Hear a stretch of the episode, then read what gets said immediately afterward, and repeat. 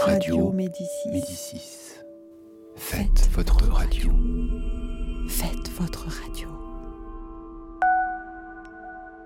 Prise multiple. Faites votre radio. Troisième session d'une série d'émissions radiophoniques proposée par Frank Smith et réalisée par Marc Parazon aux ateliers Médicis, décembre 2018. La légende d'Altia par Maher Nouira. Bonjour, je m'appelle Nouira Maher et euh, je suis ici euh, présent aux ateliers Médicis, à l'atelier radio, pour vous présenter euh, un projet qui est en fait dans les cartons depuis mars 2017 et que j'ai commencé à écrire. Donc c'est un projet en fait de BD euh, un peu hybride qui serait euh, mixé euh, à une forme de récit. Cela consisterait dans un premier temps à faire des planches de BD succédées de pages écrites comme on trouverait dans, dans un roman. Donc ce récit, pour le titre, c'est La légende d'Altia. Donc j'en suis à peu près à 146 pages pour l'instant. Hein. Et le thème, c'est la destinée. Je vous expliquerai ensuite après pourquoi je l'ai choisi, ce thème, dans mes intentions, et euh, pourquoi il m'a paru euh, qu'il paraissait intéressant justement de, de, l'écrire. Donc euh, le genre, pour le genre en fait de la BD ou du roman, enfin BD roman, c'est de la science-fiction, un petit peu basé sur le space opéra, voilà, type un petit peu Star Wars, bon, toute proportion gardée bien entendu, et qui se passera dans l'espace. En ce qui concerne en fait euh, le scénario général du roman et euh, le synopsis, je vais vous le lire. Euh, voilà, donc comme je vous l'ai dit, ça se passe dans l'espace et je commence. Donc, un terrible secret fut découvert il y a des milliers d'années par un peuple issu des profondeurs de l'espace. Une légende en est née. Deux enfants au destin exceptionnel s'éveilleront. Ils porteront la marque des premiers-nés. L'un se détournera de la lumière, l'autre l'embrassera de ses bras. Mais à la fin, ils feront face ensemble à l'obscurité grandissante, au vide insondable. Les enfants d'Ishara seront unis dans les ténèbres et la lumière. Voilà pour le synopsis. Donc, euh, en ce qui concernait les intentions d'écriture, j'ai choisi euh, la destinée parce que j'ai voulu relater en fait l'histoire des hommes et de la création de l'univers par une histoire fictive, inspirée un petit peu de faits réels et euh, de romans euh, comme Stephen Hawking euh, ou d'autres. Et c'est vrai que je tire aussi mes inspirations de Lovecraft, de Murakami, bon, de Tolkien aussi que j'ai beaucoup lu. voilà, mais parce que pour moi, la, la destinée, ça symbolisait une flamme. Donc c'était la flamme de vie et l'étincelle qu'il y a en chacun de nous. Et euh, cette flamme-là, ça représente l'espoir aussi. Et j'ai voulu euh, relater une histoire qui donne de l'espoir euh, aux gens. Voilà, donc si vous m'écoutez, bah, vous pouvez rallumer cette flamme. Bon, vous, moi, trouver les raisons pour, pour, pour écouter cette histoire-là. Et puis, j'espère que ça vous plaira. Voilà. Donc, sans plus attendre, ensuite, je vais vous lire donc, le prologue et puis ensuite euh, une, une partie du chapitre 1. Voilà, j'espère que cela vous plaira. À tout à l'heure.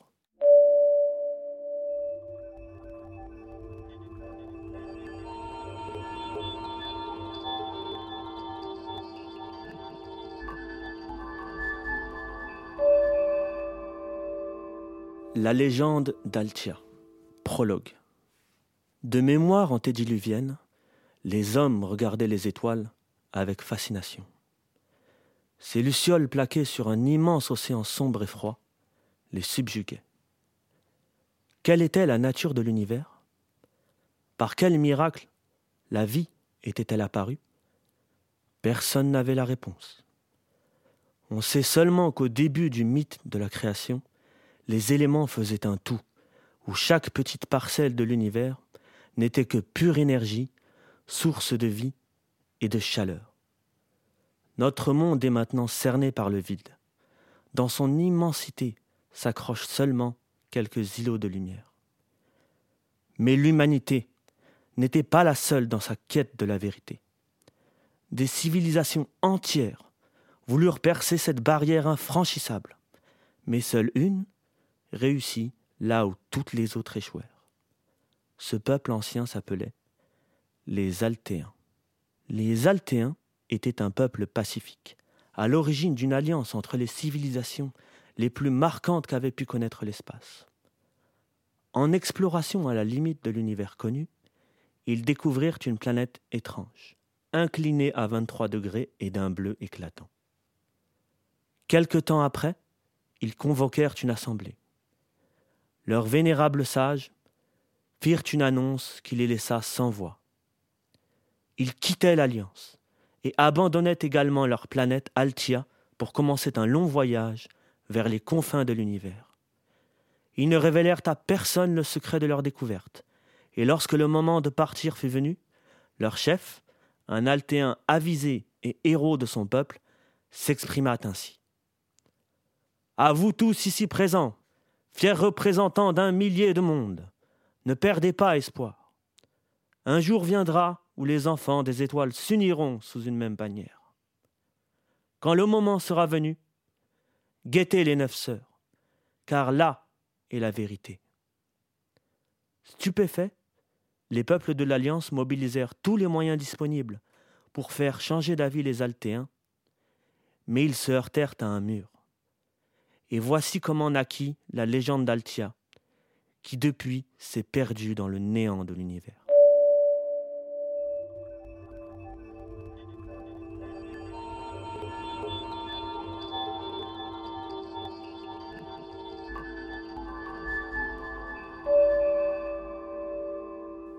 Chapitre 1 La marque Dix mille ans plus tard. Là, ils prennent le mur ouest, ils arrivent Une explosion formidable souffla à la porte de la salle du trône. Puis quand la fumée se fut dissipée, un spectacle d'horreur s'offrit à la vue du roi et des survivants. Les corps calcinés de ses sujets jonchaient la salle, et l'odeur âcre lui donna la nausée. Par chance, sa femme et son fils étaient encore saufs. C'est la fin, dit-il. Il tomba à genoux prêt à affronter son destin. Il sombrerait dans les ténèbres lui aussi, prisonnier du noir et du froid, seul à jamais, à la merci de ses perfides démons. Il ne put s'empêcher de regarder les vitraux du dôme royal. Il repensa au magnifique jardin de cette cité, aux efforts consentis pour bâtir cette merveille de la création qu'était Altis, qu'il avait mis tant d'énergie à construire. C'était la capitale d'un monde de grâce d'un monde de paix. Il se remémorait les enfants qui jouaient sur le dos des Dax, ou encore au magnifique lever des deux lunes sur Altia. Toute sa vie devant lui. Un sentiment de révolte le parcourut des cheveux jusqu'aux orteils. De quel droit ces créatures osaient-elles s'attaquer à tant de beauté, tant de choses pures? Elles étaient apparues il y a des millénaires et ses illustres ancêtres y firent face, et son grand-père, puis son père avant lui, depuis cette découverte fortuite, il y a plus de dix mille ans. Ils avaient mis au jour un terrible secret enfoui, sur cette planète bleue, pourtant si magnifique et foisonnante de vie. Tant des siens étaient déjà partis sous leurs sanglantes griffes. Le roi tapa du poing sur le sol. Non, il ne mourrait pas ainsi hors de question de défaillir maintenant. Il regarda alors les personnes encore présentes autour de lui et activa un mécanisme de communication pour envoyer un message de détresse. Celui-ci fila vers le ciel et se dispersa dans toutes les directions. Il serra une dernière fois sa femme et son fils et lui dit Protège cet enfant. Il est notre dernier espoir. Trouve les neuf sœurs et éveille-les avant qu'il ne soit trop tard. Mais, lui répondit-elle inquiète, Va-t'en, vite. S'il te voit, il te tuera sans hésitation. Il n'est plus des nôtres désormais. Elle s'exécuta et entra dans l'habitacle d'une capsule non loin de là. L'engin démarra et l'instant d'après, elle disparut sans laisser de traces. Une présence malsaine et pesante envahit la salle. Tout était silencieux lorsqu'un homme vêtu de noir se tint devant le roi. Un silence absolu, glaçant. L'homme se baissa et ramassa de la poussière. Il la jeta dédaigneusement vers le roi et poussa un rire guttural. Un de ses sujets hoquetait à côté de lui, blessé par l'explosion de la porte. Il essaya de ramper vers son suzerain. Il tendit la main vers celui-ci, mais l'homme noir l'acheva violemment, sans autre forme de procès, sans que la haie ne puisse intervenir. Celui-ci fut transpercé en son cœur, plus profondément que jamais auparavant. Il éprouva une aversion et un dégoût si profond envers la personne en face de lui qu'il eut du mal à croire qu'il l'avait aimé autrefois. Malgré sa peur, il se préparait à un rude affrontement et se releva. Ce n'était plus seulement le roi d'Altia qui se tenait devant cette engeance que bien des leurs avaient maudit mille fois auparavant. Il était le père, le mari, le fils bien-aimé de tout un peuple, le lien qui tenait à bout de bras les pensées et les rêves de milliers de personnes. Il allait vendre chèrement sa peau. Je ne suis pas encore vaincu, monstre de foire. Contrairement à toi et à tous les malheureux qui ont choisi comme toi la voie du désespoir, j'ai choisi l'honneur, la compassion, l'espérance. Je t'en conjure, la voie que tu as embrassée est erronée. Tu peux encore tout arrêter ici, maintenant. Deviens la meilleure part de toi-même. Purge ce mal qui te ronge. L'homme noir regarda autour de lui. La salle était dévastée, la cité en ruine. La culpabilité le rongeait, mais ce n'était pas sa faute, non, se dit-il. Tout ça, c'était à cause de l'homme qui se tenait devant lui. À cause de lui, il avait connu la déchéance, le bannissement, il était différent de tout le monde, sans racines et sans foyer. À cause de lui, il avait été torturé par de petits êtres abjects, sans aucune pitié, sans aucune gratitude. Il aurait voulu tout effacer, rester égoïste et cupide, sans aucune considération pour les plus faibles que lui. Mais sa nature douce, son empathie pour tous les êtres vivants, quelle que soit leur forme et leur essence, Qu'avait-il eu en retour? Rien, seulement de la souffrance. Cet homme ne savait pas ce qu'il avait enduré. Quelle ironie J'ai été cloué sur une croix à cause de la compassion que j'ai eue envers les êtres inférieurs. J'ai donc choisi ma voie. À cause de toi, je suis devenu ça. Il se regarda avec dégoût et pointa un doigt sur le roi. Et celui qui a fait ça, c'est toi. Le roi secoua la tête de dépit. Il n'avait jamais souhaité ce qui était arrivé, mais il n'était pas la personne à blâmer ici. Tout ceci est le résultat de tes propres choix. Il n'y a plus d'alternative à présent. Il regarda en arrière, là où les deux êtres les plus chers à sa vie se tenaient quelques instants plus tôt. Pardonne-moi, mon fils.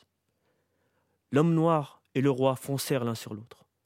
Puis tout ralentit, les formes se brouillèrent, et il ne subsista que le vide.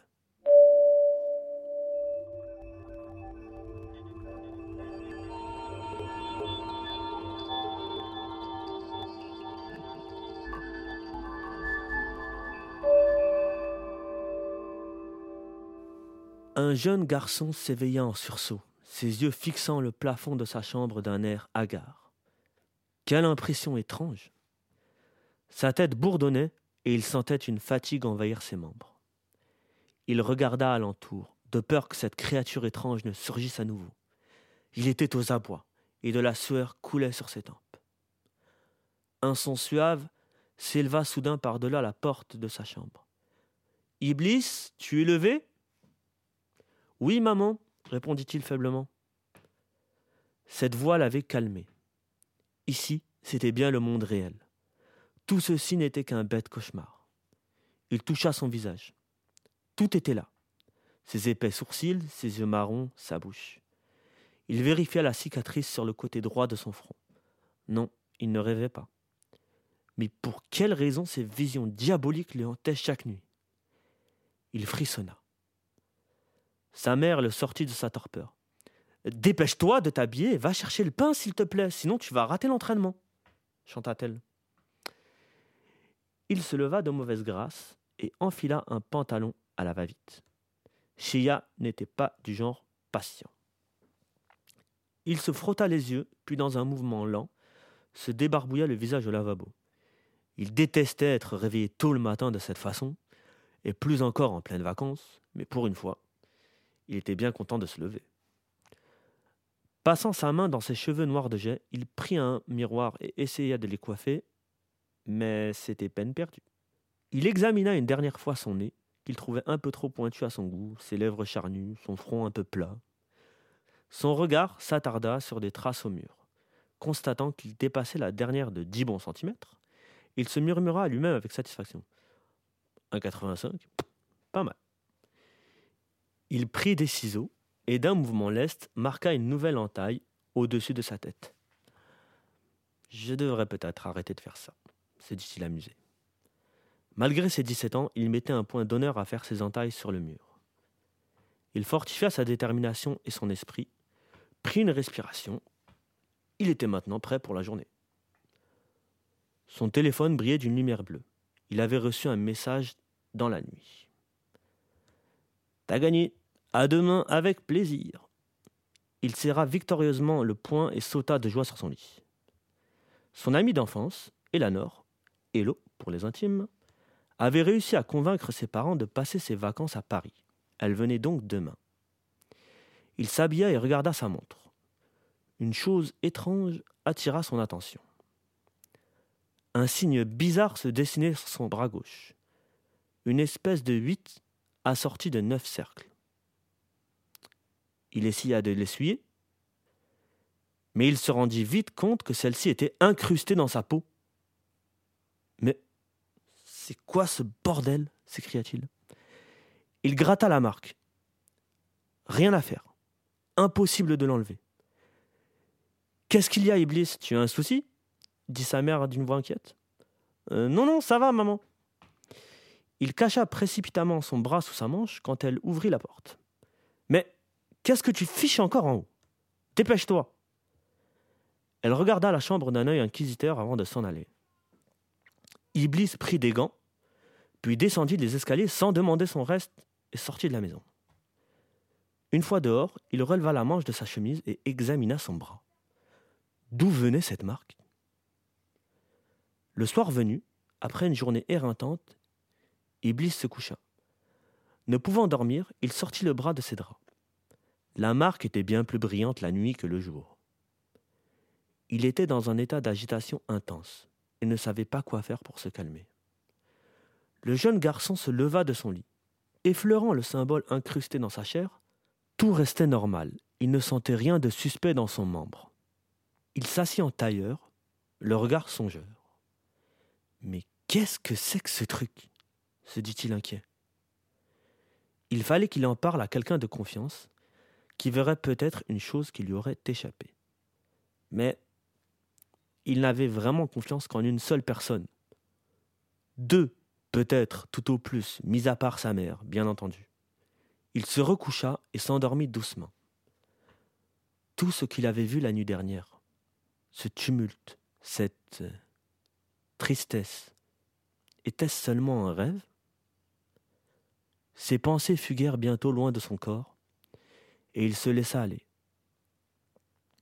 Il ne se rendit pas compte qu'une silhouette se rapprochait au-dessus de lui, lévitant dans les airs. Elle leva la main et la marque s'activa. Les cercles s'élevèrent et projetèrent un hologramme illustrant neuf planètes, puis une autre isolée du reste.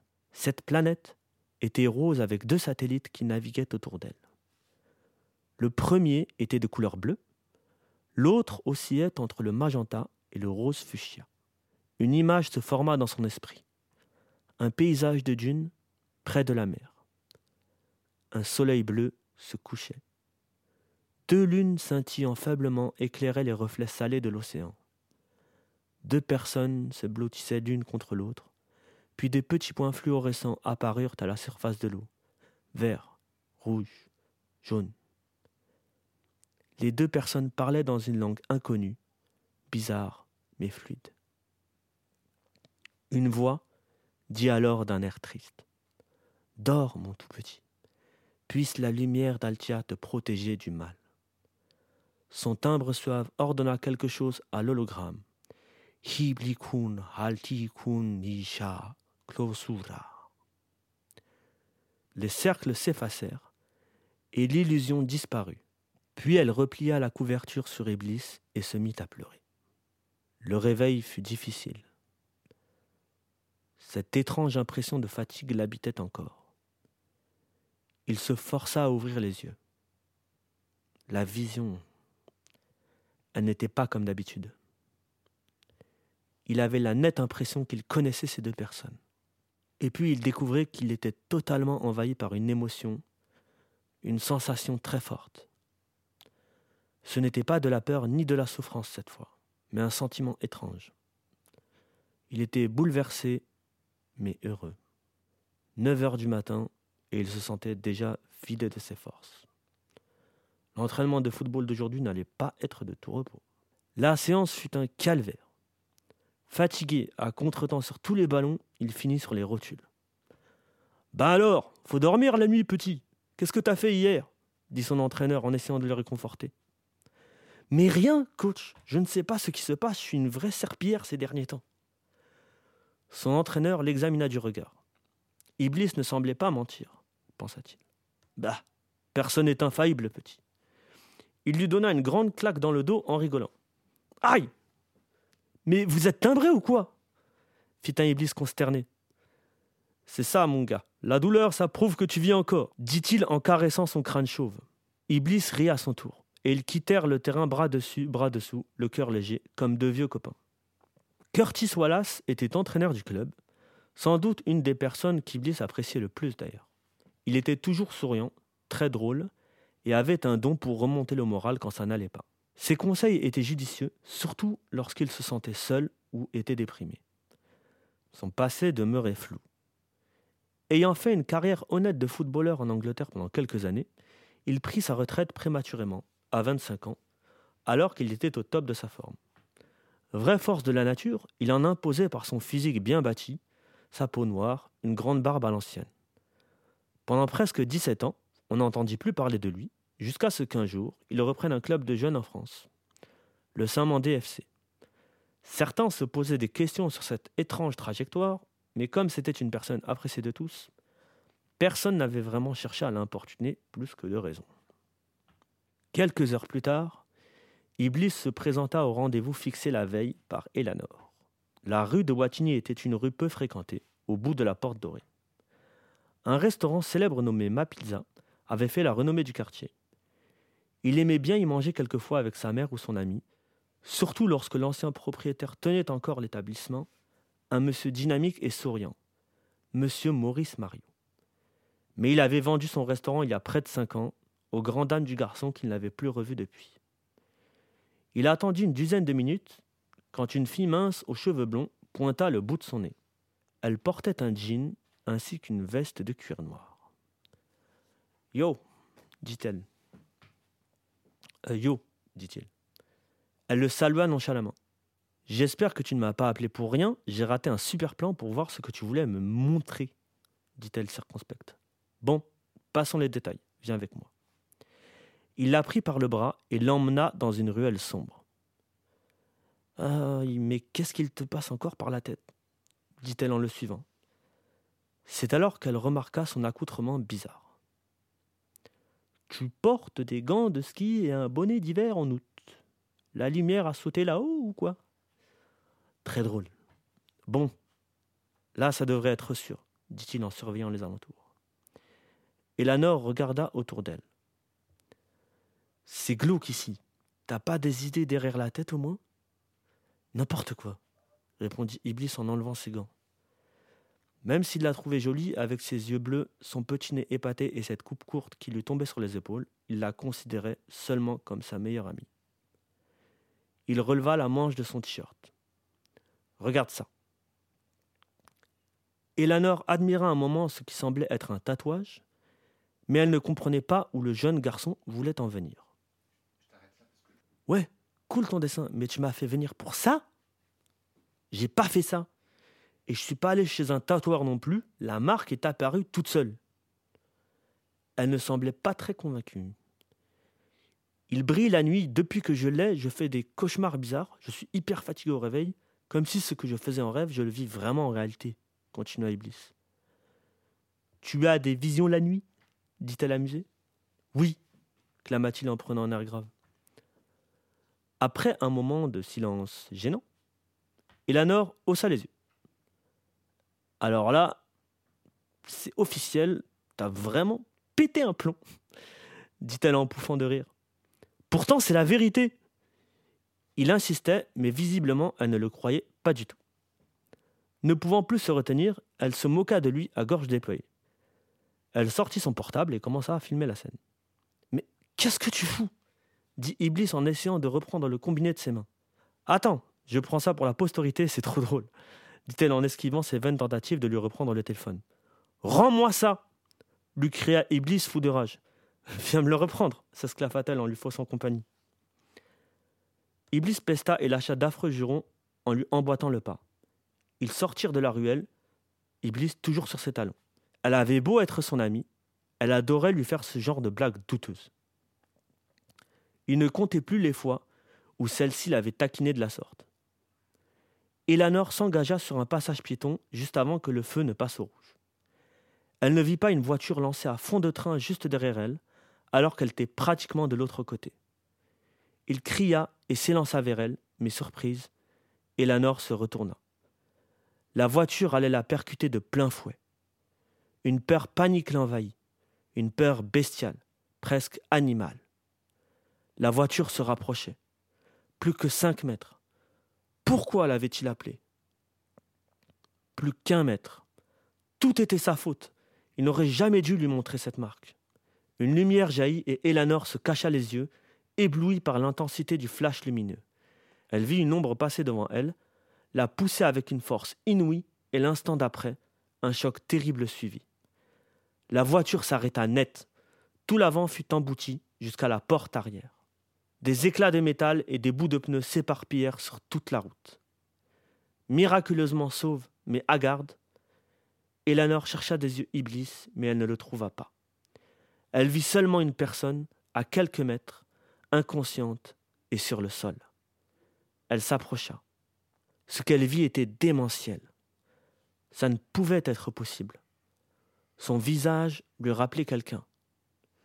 Une noire aura l'entourait, et il était recouvert d'écailles argentées, des bras à la tête.